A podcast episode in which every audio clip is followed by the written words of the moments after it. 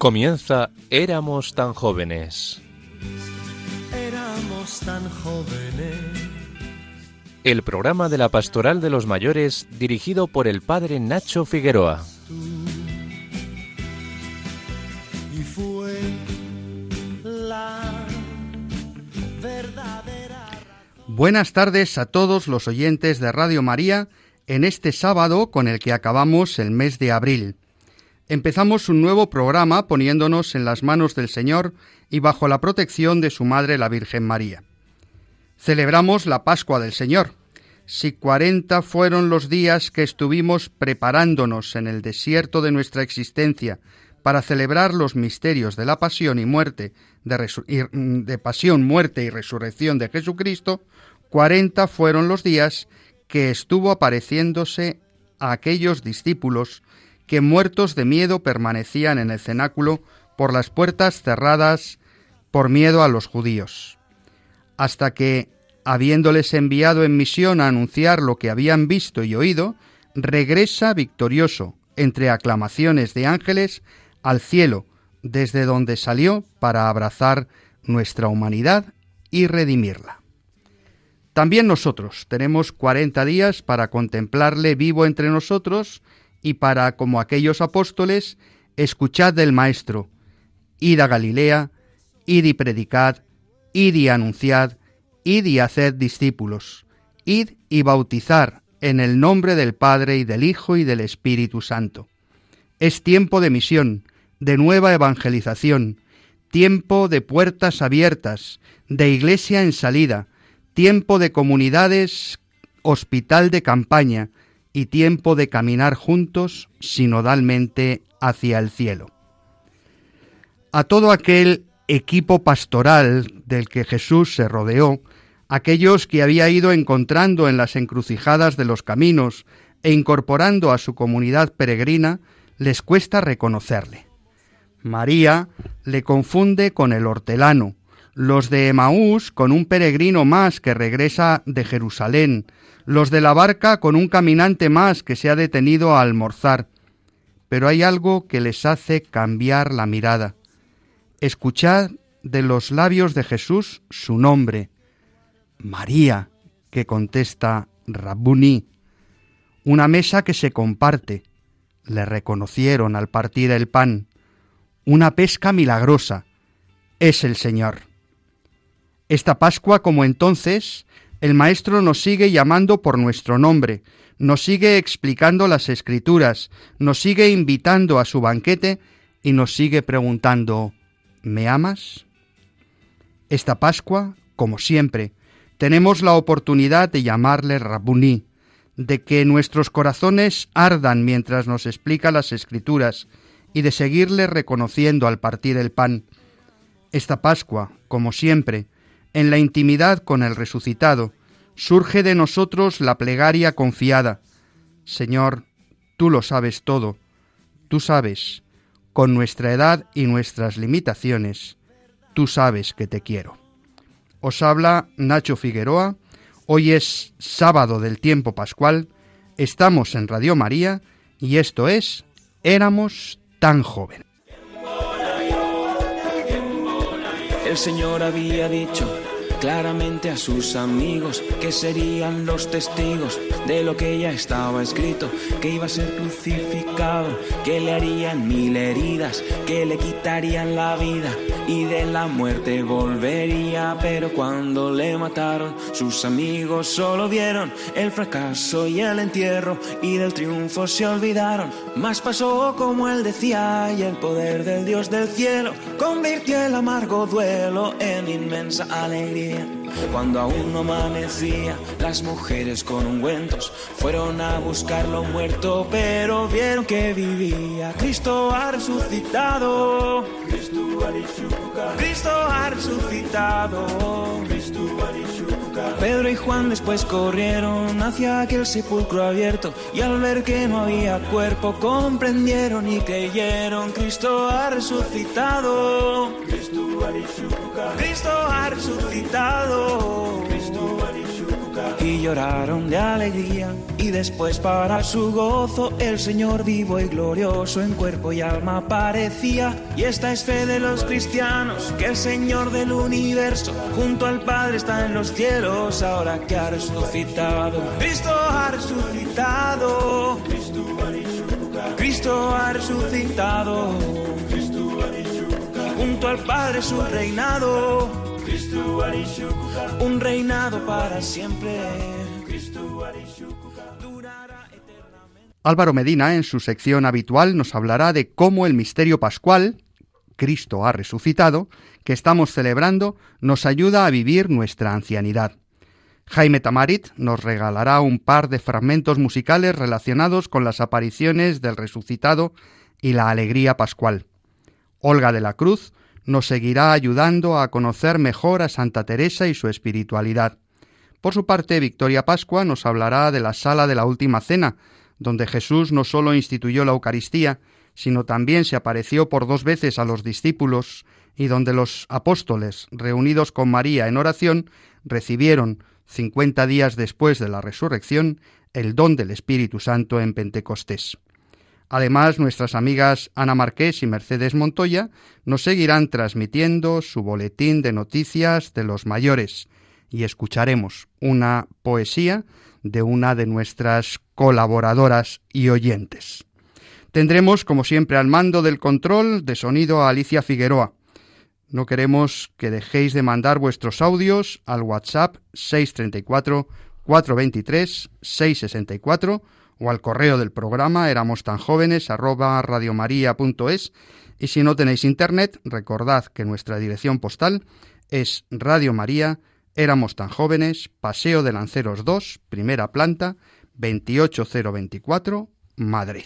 Esos tus cabellos blancos, bonitos, ese hablar cansado, profundo que me lee todo, escrito y me enseña tanto del mundo esos pasos lentos.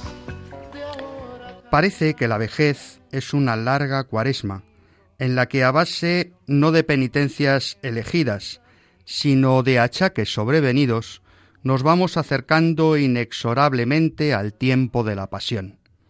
Pero Álvaro Medina, presidente de Vida Ascendente, nos hace descubrir que la Semana Santa no acaba en la cruz, sino en la resurrección.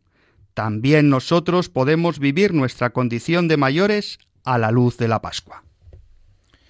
Buenas tardes, queridos amigos. Como dice la canción que sirve de sintonía de este programa, cuando éramos jóvenes todos soñábamos con lo que seríamos. Ahora han pasado los años y buena parte de nuestro discurso es un relato de lo que fuimos, de lo que hicimos, de lo que soñamos y de lo que conseguimos.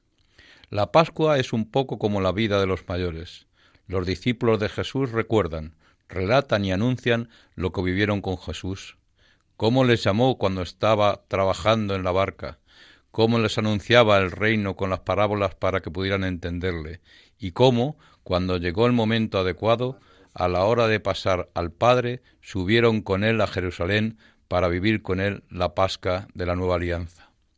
Pero como de costumbre, un cuento nos puede ayudar a reflexionar.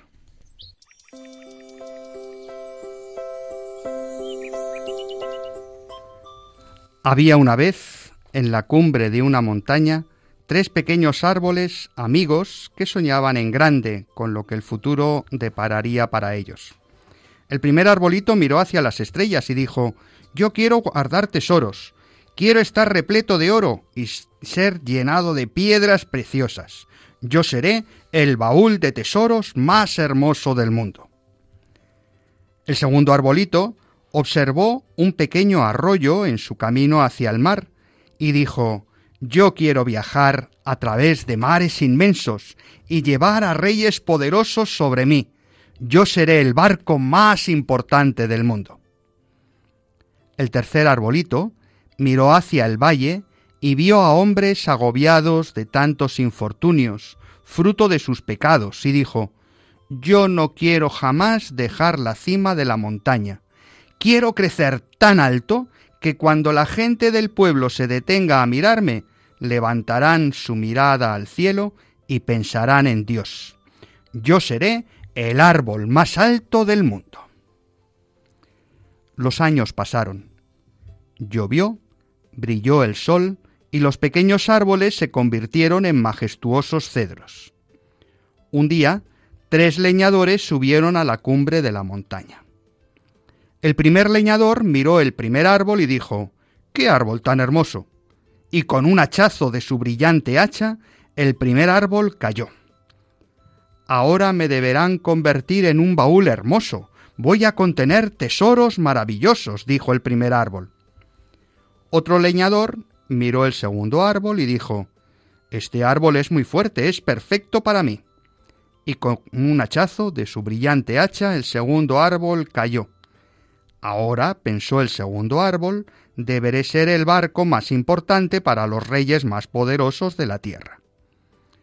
El tercer árbol sintió su corazón hundirse de pena cuando el último leñador se fijó en él.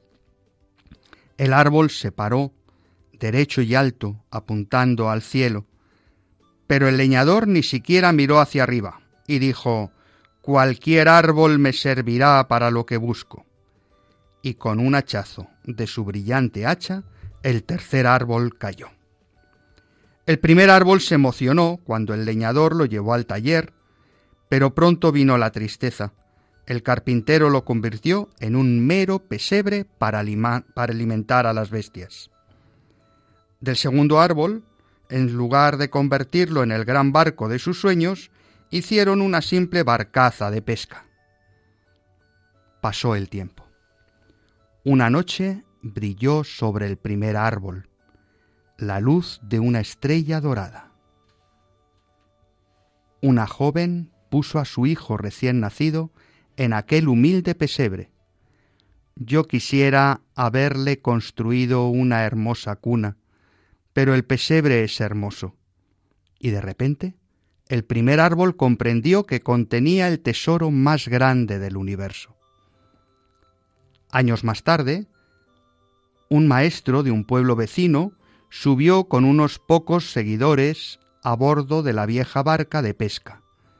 El maestro, agotado, se quedó dormido mientras una tormenta impresionante y aterradora se abatió sobre ellos. Al segundo árbol, a pesar de sus mejores esfuerzos, le faltaban las fuerzas para llevar a sus tripulantes a la orilla. Pero el maestro, sereno, se levantó y dijo Calma. El segundo árbol, convertido en la barca de Pedro, supo que llevaba al Rey del cielo, la tierra y los mares. El tercer árbol fue convertido en tablones que por muchos años fueron olvidados como escombros en un oscuro almacén militar. De repente, un viernes por la mañana, unos hombres violentos lo tomaron bruscamente. El tercer árbol se horrorizó al ser forzado sobre las espaldas de un inocente al que había sido golpeado sin piedad. Aquel reo lo cargó, doloroso, por las calles ante la mirada de todos. Al fin llegaron a una loma fuera de la ciudad y allí le clavaron manos y pies. Solo rezaba a su padre, mientras su sangre se derramaba sobre los maderos. El tercer árbol se sintió avergonzado y cómplice de aquel crimen ignominioso. Pero el domingo por la mañana, al brillar el sol, todo había cambiado. Sus leños, bañados en sangre, ahora refulgían como el sol, y supo que era el árbol más valioso, porque aquel hombre es rey de reyes, y murió para salvar el mundo todo el mundo y por todos los tiempos millares de árboles lo imitarán, convirtiéndose en cruces que colgarán en el lugar más digno de iglesias y hogares. Así todos pensarán en el amor de Dios y de una manera misteriosa llegó a hacerse su sueño realidad. El tercer árbol se convirtió en el más alto del mundo y al mirarlo todos pensarán en Dios. La historia de cada árbol nos muestra que nuestros sueños no siempre se ven cumplidos, pero los planes del Señor sobre nosotros, aunque no coincidan con nuestros planes, son sin lugar a duda más hermosos que los nuestros. Los discípulos de Jesús, cuando le vieron clavado en la cruz, vieron sus planes rotos, el Mesías muerto. Parecía que todo había terminado en un enorme fracaso.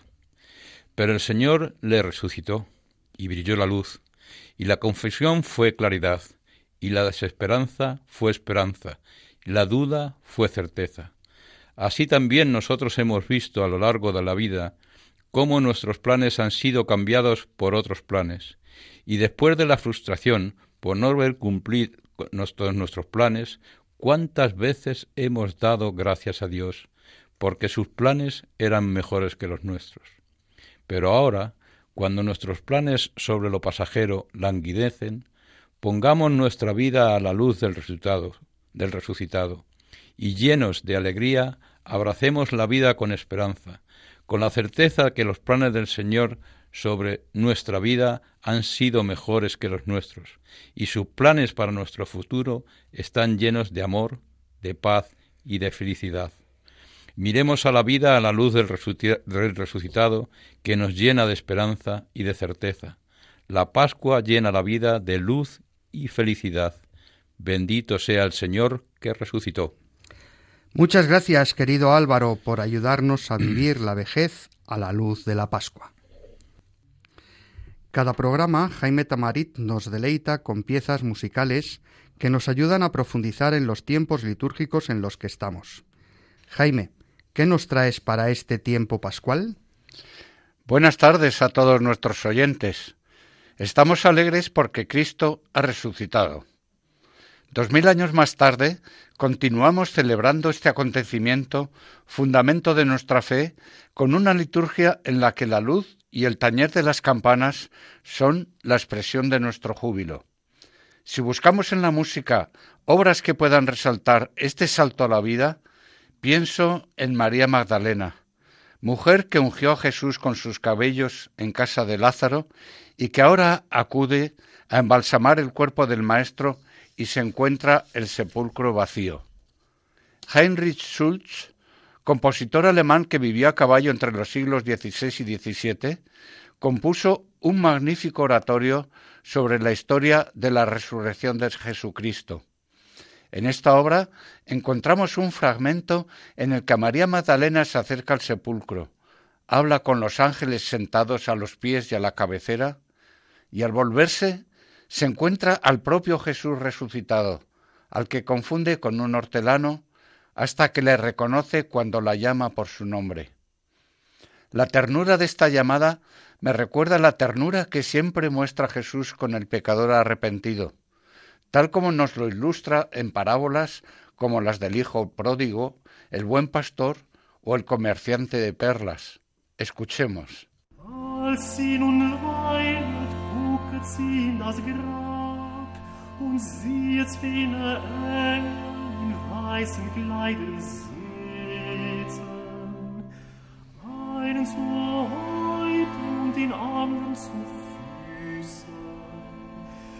Da sie die Leichnam Jesu niederliegert hatten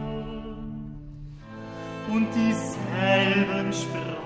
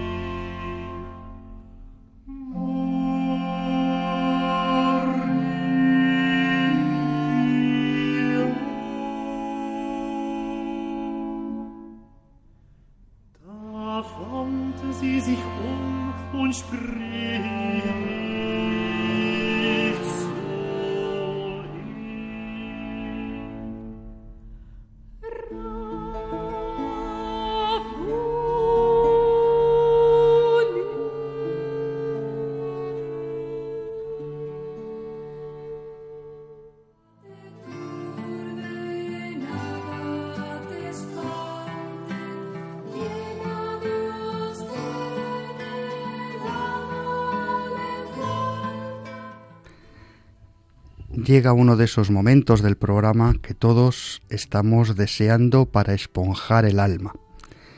Nuestra hermana Carmelita, Olga de la Cruz, nos sigue ayudando a profundizar en la vida y en la espiritualidad de Santa Teresa de Jesús.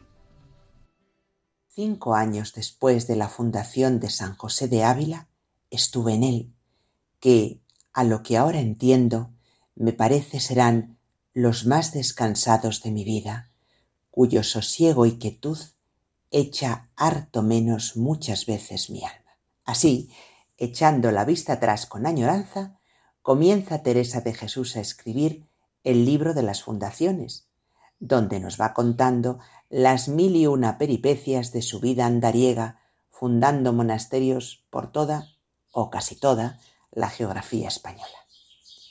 En su querido, pequeño y pobre convento de San José, su palomarcito, del que escribió aquello de Esta casa es un cielo, si le puede haber en la tierra. Hasta aquí llegan las postales, ¿eh? Pero ahora viene la frase entera. Para quien se contenta de contentar a Dios y no hace caso de contento propio. Definición esta que se extenderá pronto a todos sus monasterios. Pues en San José de Ávila, digo, pasó cinco años de soledad, silencio, pobreza y oración, acompañada por un grupo cada vez más nutrido, aunque siempre pequeño, porque así lo quiso la fundadora, de mujeres animosas que compartían sus ideales.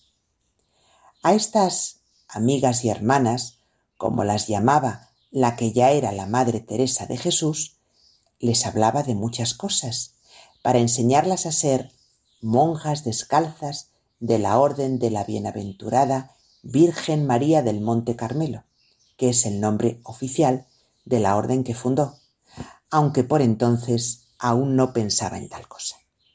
Por ejemplo, les contaba que el alma era como un huerto que había que cavar, arrancar las malas hierbas y plantar las flores, para que Cristo se pudiera pasear por él. ¿No os recuerda esto al Génesis, cuando Dios paseaba con Adán por el jardín del paraíso a la caída de la tarde? Y claro, había que regar el huerto. y el agua era la oración. ¿Y las flores? ¿Qué eran las flores? Pues las virtudes. Y con estos símbolos iba enseñando a orar a sus monjas. A ver, hay cuatro grados de oración, que son cuatro maneras de regar el huerto, decía Teresa. La primera es ir al pozo y coger cubos de agua. Esto, claro, con gran trabajo nuestro. La segunda forma es con una noria y arcaduces, que es menos trabajo y se saca más agua.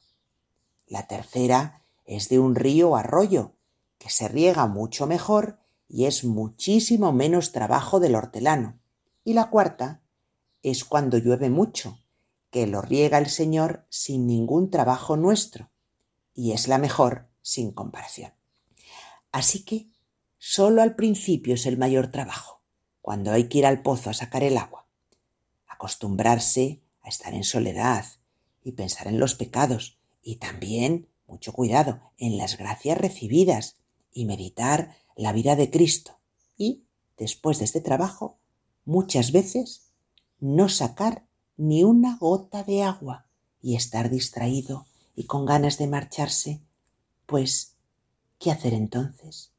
Seguir y seguir y consolarse y alegrarse de trabajar para tan buen amo como es Dios, porque dará la paga y poco a poco, siempre con su ayuda, iremos regando el huerto hasta que, si Dios quiere, la oración ya será sobrenatural y será Dios quien nos hará todo el trabajo.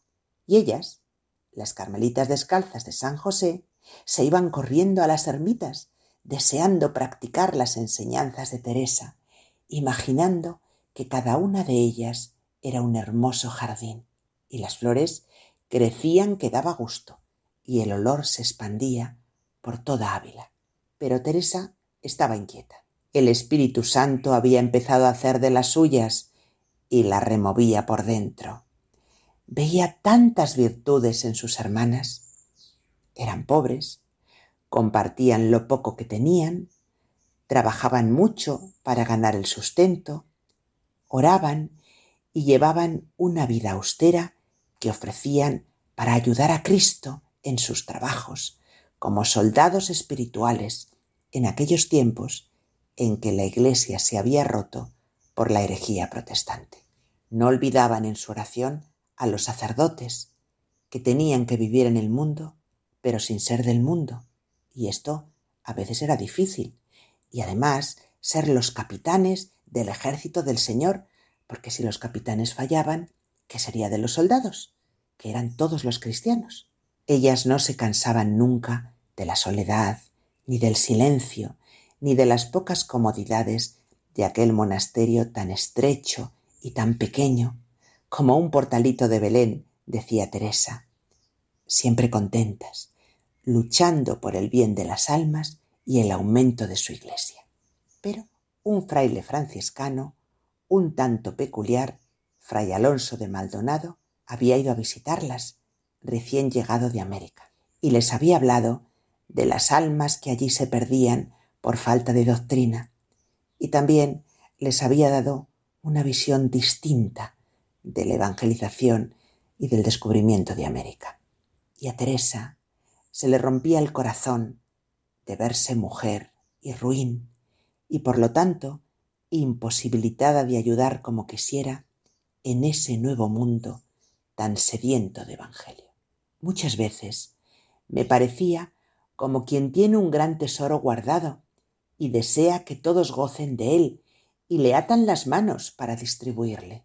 Y un día, llorando ante el Señor por esta causa, escuchó unas misteriosas palabras. Espera un poco, hija, y verás grandes cosas. Y no dudó de que aquello habría de ser, aunque la verdad que no se le ocurría el modo ni la manera. Pero eso lo dejaremos para el siguiente programa. Ahora os voy a proponer un pequeño experimento. No os preocupéis, que ya tenemos práctica. Vamos a introducirnos en una pequeña pero muy luminosa habitación del conventito de San José. Teresa está enseñando a sus monjas la oración que llama de quietud. Están todas sentadas en el suelo alrededor de ella. Ya sabéis que sin cansarnos ni tener dificultad para levantarnos, podemos nosotros también ponernos ahí. Ánimo, es muy sencillo. Se trata del Padre Nuestro. La examinación de conciencia y santiguaros ha de ser lo primero. Procurad luego, hija o hijo, pues estáis sola, tener compañía. Pues, ¿qué mejor compañía que la del mismo Maestro que enseñó la oración que vais a rezar? Representad al mismo Señor junto con vos y mirad con qué amor y humildad os está enseñando. Y creedme, mientras pudiereis, no estéis sin tan buen amigo. No os pido ahora que penséis en él, ni que saquéis muchos conceptos, ni que hagáis grandes y delicadas consideraciones con vuestro entendimiento. No os pido más de que le miréis. Cierra pues los ojos, haz silencio en tu interior y deja todas las preocupaciones a un lado. Luego las recoge si quieres, pero ahora déjalas y mira con los ojos del alma a Jesús. Mira sus ojos. Qué hermosos, qué piadosos, con qué amor te está mirando. Él siempre olvida tus sus dolores, los dolores de la pasión, fíjate, para consolar los tuyos. Mira sus labios. Te está hablando a ti, solo a ti. Escucha, escucha lo que dice. Padre nuestro, tu Padre y su Padre. Deleítate con estas palabras en tu interior. Padre nuestro.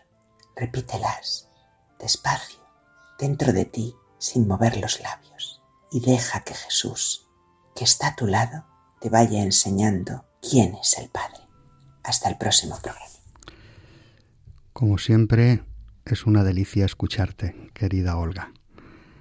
Nos volvemos a encontrar en las ondas dentro de dos semanas. George Friedrich Handel, compositor inglés que vivió entre los siglos XVII y XVIII, expresa de manera exultante la alegría por el salto de la vida terrenal a la vida eterna con versos del Apocalipsis, también del Evangelio de San Juan. En su obra El Mesías encontramos este aleluya que expresa la alegría por el triunfo de Jesús en el fin de la historia impresiona la exaltación del reinado de Cristo con las expresiones finales, Rey de Reyes y Señor de Señores.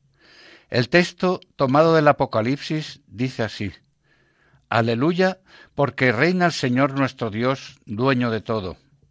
El reino del mundo ha pasado a nuestro Señor y a su Cristo, y reinará por los siglos de los siglos. Rey de reyes y Señor de señores. Aleluya.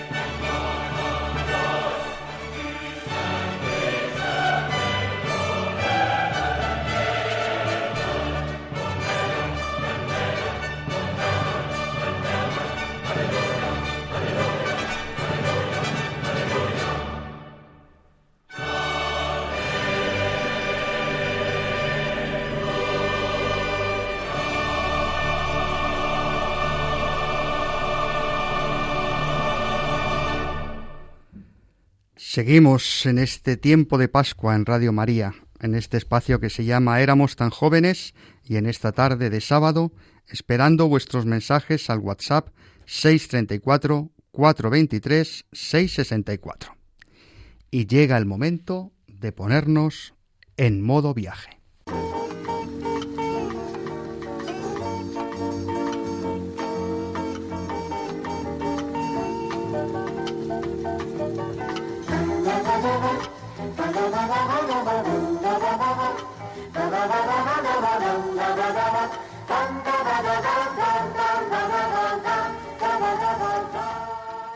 Buenas tardes, Victoria. Hoy hablamos de apariciones del resucitado. ¿A dónde nos llevas hoy? Muy buenas tardes, queridos amigos y queridos oyentes de Radio María.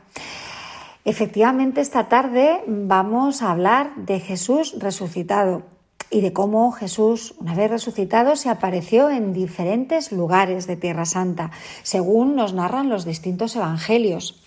Sabemos que se hizo el encontradizo de aquellos dos discípulos que iban camino de Maús, y el peregrino que va a Tierra Santa puede visitar al menos tres santuarios que recuerdan aquel encuentro. También sabemos que se pareció a orillas del mar de Tiberíades, donde preparó un desayuno a base de pan y pescado asado a los discípulos. Cuando peregrinamos a Galilea podemos visitar una pequeña capilla que celebra la pesca milagrosa y el diálogo entre Jesús y Pedro aquel día. Pero esta tarde me gustaría que recordásemos especialmente el cenáculo, el lugar donde los apóstoles estaban encerrados por miedo a los judíos y donde Jesús se les apareció diciéndoles, paz a vosotros. Qué lugar tan especial. Allí podemos decir que nació toda la vida de la Iglesia la última cena, el lavatorio de los pies, el mandamiento del amor, el envío misionero, la efusión del Espíritu Santo, todo pasó allí. Sí, es cierto. Esos muros están cargados de historia y de espiritualidad. Nos cuenta el Evangelio que los discípulos prepararon la cena en una sala situada en el piso de arriba. Por eso cuando el peregrino llega allí, sube una escalera que le lleva a ese lugar y ve dos cosas que le sorprenden mucho.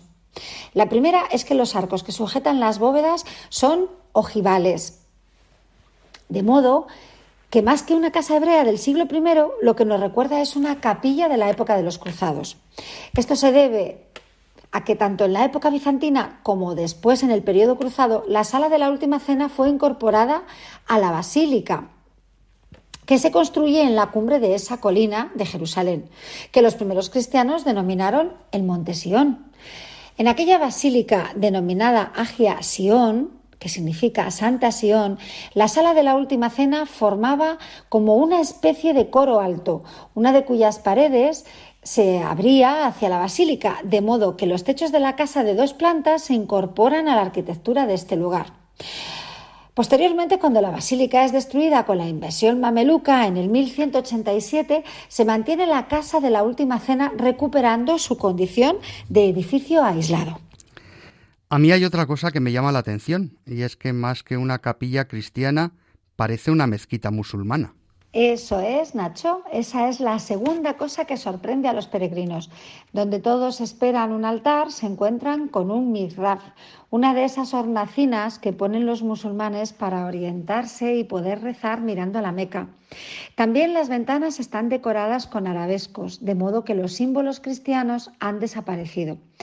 Precisamente el único símbolo cristiano que permanece es un capetel con el símbolo eucarístico del pelícano y que está sujetando la cúpula del mimbar, el lugar donde el imán dirige los rezos. La razón de toda esta profusión islámica está en que todavía durante el periodo mameluco, allá por el siglo XVI, el gobierno islámico expulsó a los frailes franciscanos que habían establecido allí la sede de la custodia de Tierra Santa, convirtiendo la sala de la Última Cena en mezquita. Y para complicar todavía más las cosas, permitieron a los judíos que comenzaban a retornar a Jerusalén buscando lugares sagrados, establecer allí una sinagoga con un cenotafio que empezó a venerarse como la tumba del rey David.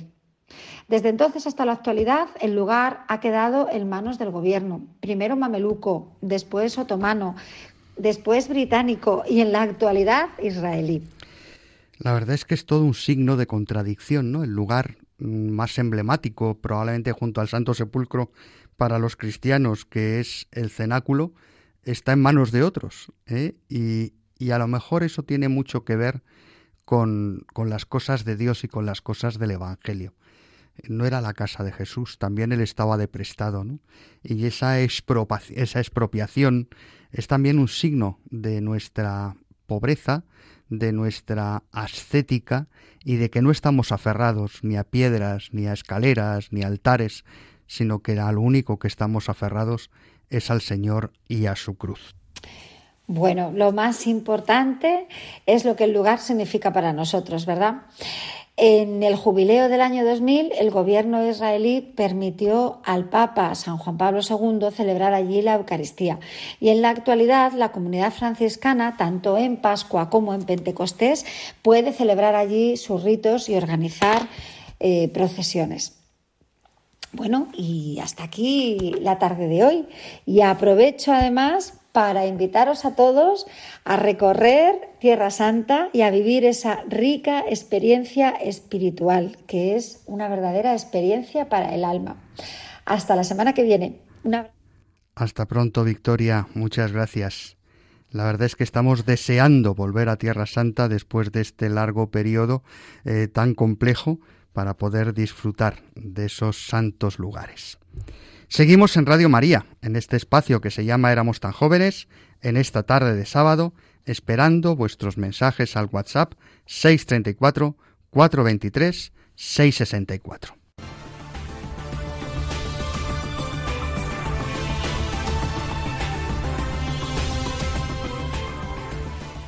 Y escuchamos ahora las noticias de los mayores contadas por Ana Marqués y Mercedes Montoya.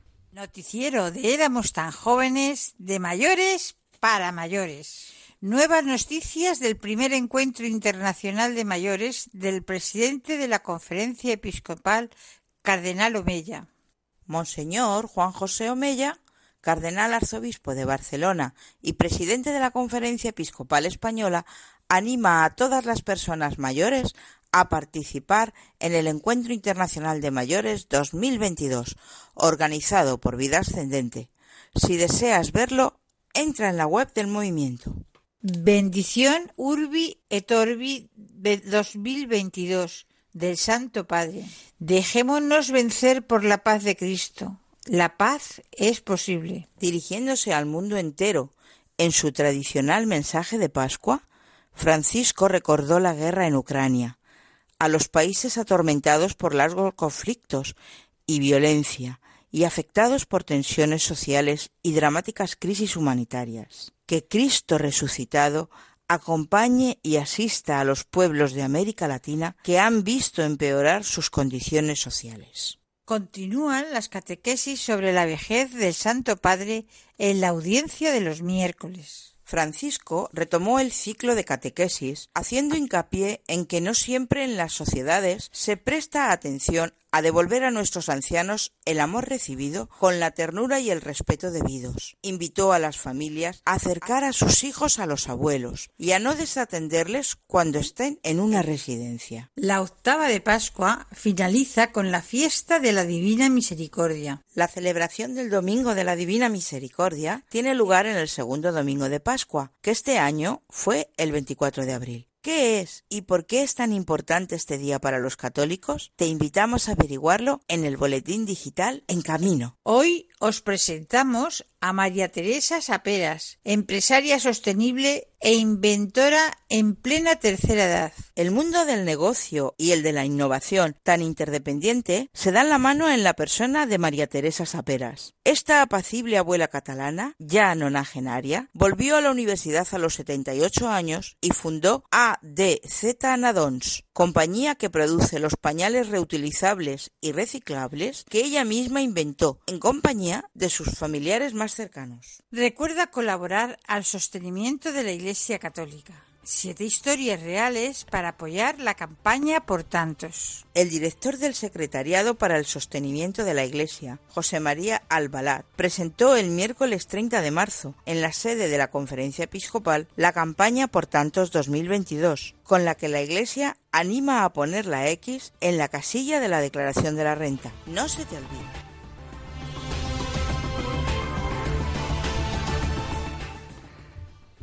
Muchas gracias, queridas Ana y Mercedes. Cada semana os invitamos a que nos dejéis vuestros comentarios y noticias en nuestro correo electrónico éramos tan jóvenes o en el WhatsApp con el número 634 423 664, porque este noticiario lo hacemos entre todos. Si no tenéis internet, podéis mandarnos una cartita, un correo postal a Radio María, éramos tan jóvenes, Paseo de Lanceros 2, primera planta, 28024 Madrid.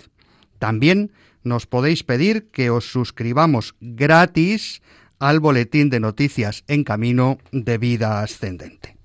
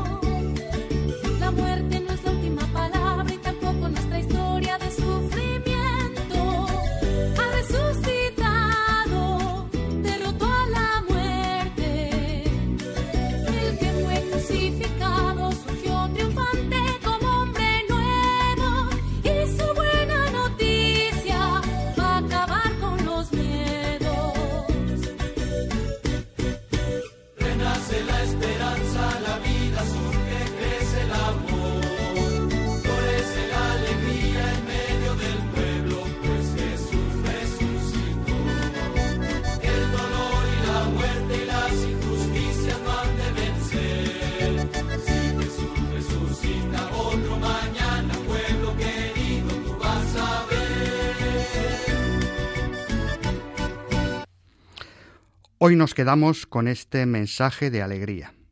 La vejez no es un tiempo de eterna cuaresma, como un desierto que hay que atravesar para poder llegar a la tierra de promisión. Cada día el Señor nos concede la oportunidad de experimentarle resucitado y de ser sus testigos hasta los confines de la tierra y los confines de nuestra existencia en esta vida. Hoy nos despedimos con una preciosa oración en forma de poesía que nos envió al WhatsApp del programa desde Tenerife nuestra amiga Angustias González, presidenta todavía de vida ascendente en la diócesis hermana de Tenerife. Resucitó el Señor y nos llenó de alegría. Resucitemos con Él de nuestra vida vacía. Llenémonos de su luz y seamos sus testigos. Que sea Él quien nos guíe, siendo muy buenos amigos. Sigamos sus enseñanzas y su nuevo mandamiento, que nos dio en la última cena, cumplirlo en todo momento. Y aquel programa tan grande de las bienaventuranzas, que sea lo que vivimos, siempre y con toda confianza. Hacer su reino presente, conservando su amistad, y como nos enseñó, oremos con él al Padre, diciendo en todo momento, hágase tu voluntad.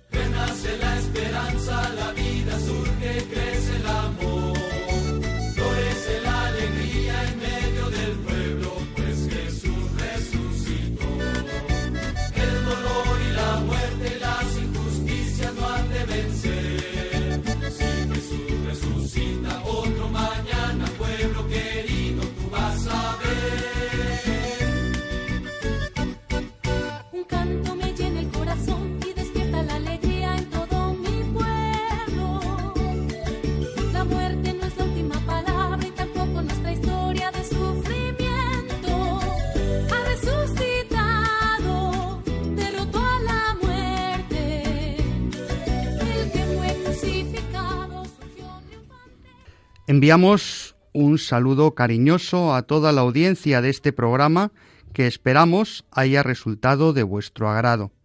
Ya sabéis que podéis volver a escuchar este espacio buscando en los podcasts de la web de Radio María por el nombre de nuestro espacio. Éramos tan jóvenes. Esperamos que vuestros mensajes al correo electrónico éramos tan jóvenes arroba radiomaria.es, al WhatsApp del programa 634 423 664 o por correo postal a Radio María Éramos tan jóvenes, Paseo de Lanceros 2, primera planta 28024 Madrid. Esperamos, digo, que esos mensajes nos sigan dando pistas de por dónde queréis que camine nuestro programa. Estamos a vuestro servicio y esperamos que sea de vuestro agrado. Agradecemos su colaboración a Álvaro Medina, Jaime Tamarit, Olga de la Cruz, Victoria Pascua, Ana Marqués, Mercedes, Mercedes Montoya y Angustias González. Estuvo en el control Alicia Figueroa y se despide de todos el padre Nacho Figueroa.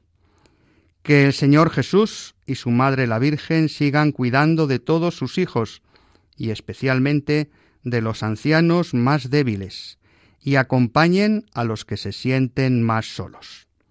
Nos encontramos de nuevo, si Dios quiere, dentro de dos semanas, en la tarde del sábado, a las seis de la tarde en la península, a las cinco en las Islas Canarias.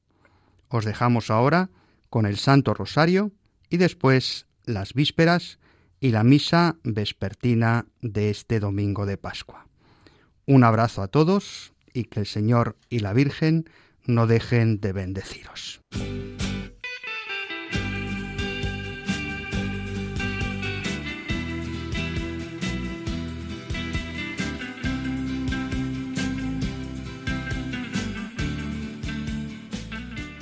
Y así termina Éramos tan jóvenes. Tan jóvenes. El programa de la Pastoral de los Mayores dirigido por el padre Nacho Figueroa.